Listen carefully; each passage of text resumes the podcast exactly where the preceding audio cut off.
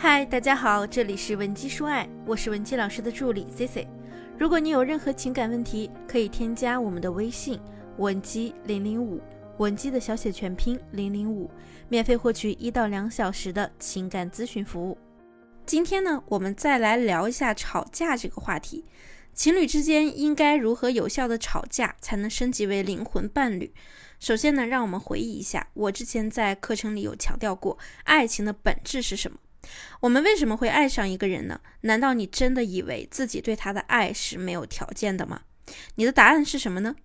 我想听到这儿啊，你也不会否定我这个问题，因为我们大家都是有条件的在爱人，而这个条件就是他身上有而你所没有，但是你又渴望拥有的东西，而且这些东西刚好能够弥补你童年时期留下的伤痛。比如说，在你幼年时期，你的父母可能没有给予你足够多的关怀、足够多的爱，那么你就希望另一半是一个无微不至、对你充满关怀的人。但是，往往真实的情况是怎样的呢？在你和他刚开始恋爱的初期，你总是以为他能够满足你内心当中的需求，你总是以为自己就是那个 Mr. Right。可是，往往我们在初期看到对方时呢，脑子里都是带有晕轮效应的。通俗来讲，就是你自己为对方加上了一层滤镜。随着相处的时间越久，我们幻想中对方该有的形象，在我们心中逐渐的就幻灭了。你开始发现，原来这个男人啊，也没有那么成熟，他也会使小性子，在家里也会抠脚、挖鼻孔，甚至吃饭的时候呢，也毫不避讳的放屁。当我们发现了对方的真实面貌之后，当你发现他达不到你期待的时候，你们双方呢都想通过吵架的形式来改变对方，互相质问。也许你们会互相质问：你为什么现在是这样的？你之前可不是这样的。然后你发现你们吵了无数次的架，都解决不了任何实际问题，只是一直一直在消耗彼此残存的爱意，互相伤害罢了。所以今天我就来教你们三招，教你如何把架越吵越幸福，吵成灵魂伴侣。那么开始我们的干货时间。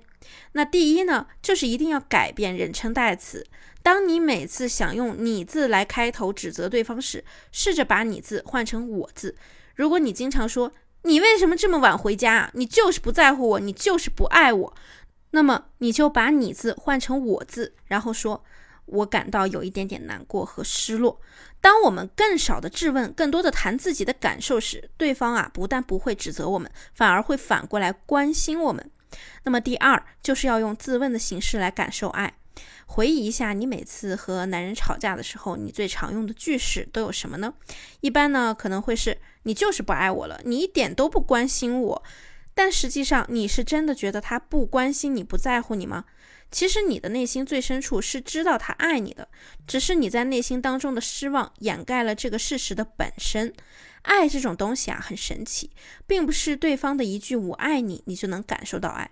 所以，你可以通过自问自答的形式来感受爱，感受关怀。请你回忆回忆，他在你受挫的时候会安慰你吗？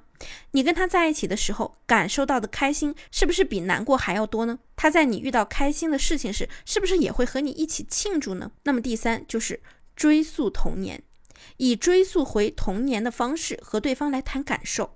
我发现呢，很多人都有一个毛病啊，就是吵架永远吵不到点子上。每次吵架呢，你们都会停留在一些鸡毛蒜皮的小事上，但是从来不去探究这个问题背后的真实原因。比如你和男朋友说好了今天一起吃晚饭，但是呢，他临时打电话告诉你有一个特别重要的会议，他怯懦地问你：“嗯，老婆，要不后天晚上吃行吗？”这个时候呢，你第一反应啊，不是回答问题，而是转移焦点。立刻说，你就是不爱我，我都没有你工作重要。然后呢，他就会继续说，嗯，你能不能稍微理解我一下呀？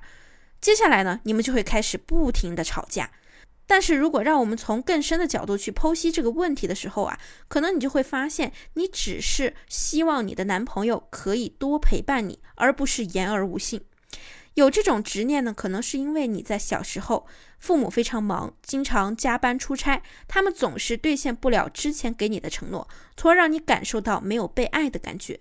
而你的另一半呢，希望你可以多去理解他，或许是因为他的童年时期，虽然他的父母给予了他非常多的陪伴，但是陪伴的形式也不是他想要的。他的父母用的方式呢，可能就是去控制他，而不是去理解他。所以成年后的他呢，也希望有一个可以理解他的人。但是为什么我们总是不喜欢去深究剖析呢？是因为啊，我们习惯性的用吵架、生气的方式来代替有效的沟通。因为愤怒总是能够立刻给人带来力量，越是愤怒，你就越觉得你是对的，对方是错的。这样的做法呢，可以使我们不去深究我们幼年时期留下的疮疤。从而不给自己带来心碎的感觉，但是呢，我们的内心深处往往都非常清楚的知道，我们想要追求的并不是对方一时的妥协，而是真正渴望把这个问题解决了。所以，当我们再一次面对这样的问题时，应该心平气和的坐下来和对方谈谈，谈你和他童年时期经历过怎样的伤痛，导致你们面对某个问题时所表露出的不同态度，比如。你可以说，宝贝，我对今晚的这件事情呢感到有点失落。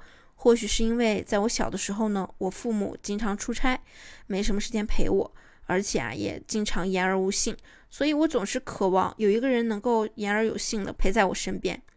当你能够心平气和的跟他这么说的时候，男人他不但不会质问你，而且还会反过来关心你，对你产生出共情的情绪，甚至呢也吐露自己幼年时的一些经历。你们在这样的交谈中啊，会越聊越深入彼此。当经过了这样有效的深度沟通之后，你们就会发现，曾经的矛盾问题不但被有效的解决了，而且你们彼此之间心的距离啊，也越来越靠近了。此时呢，你们彼此就是对方的 soul mate。那么今天的内容你掌握了吗？如果你此时还有解决不了的情感问题，希望得到我们的帮助，可以添加分析师的微信文姬零零五，文姬的小写全拼零零五。我们一定会有问必答。好了，下期内容再见。文姬说爱，迷茫情场，你的得力军师。